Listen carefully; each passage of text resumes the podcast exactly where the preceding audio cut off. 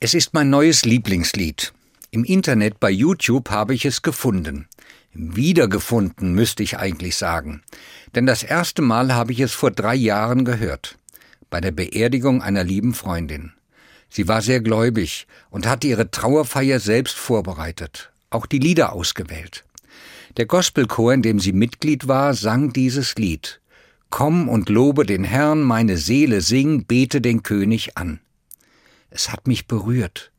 Wie konnte sie sich dieses Lied, ein Loblied, aussuchen für ihre Beerdigung? Jetzt ist mir das Lied wieder begegnet. Im Posaunenchor haben wir die Melodie eingeübt. Nun wollte ich auch den Text wissen.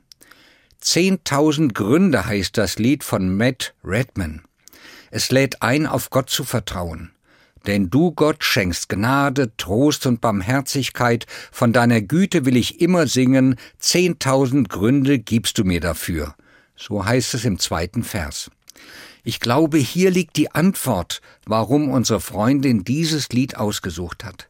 Sie hat in ihrem Leben Gottes Spuren immer wieder gesehen, erlebt, wie gut Gott es mit ihr meint. Ein Leben lang. Ob es zehntausend Gründe waren, oder mehr oder weniger, das hat nur sie gewusst. Die dankbare Erinnerung war ihr die Kraftquelle, Gott zu loben, bis zuletzt, sich Gott anzuvertrauen, auch als das Leben schwer wurde. Ob ich es kann?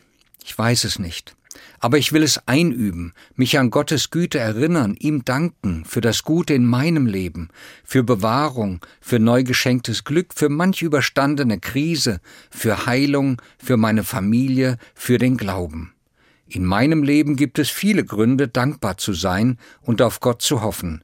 Zehntausend müssen es gar nicht sein.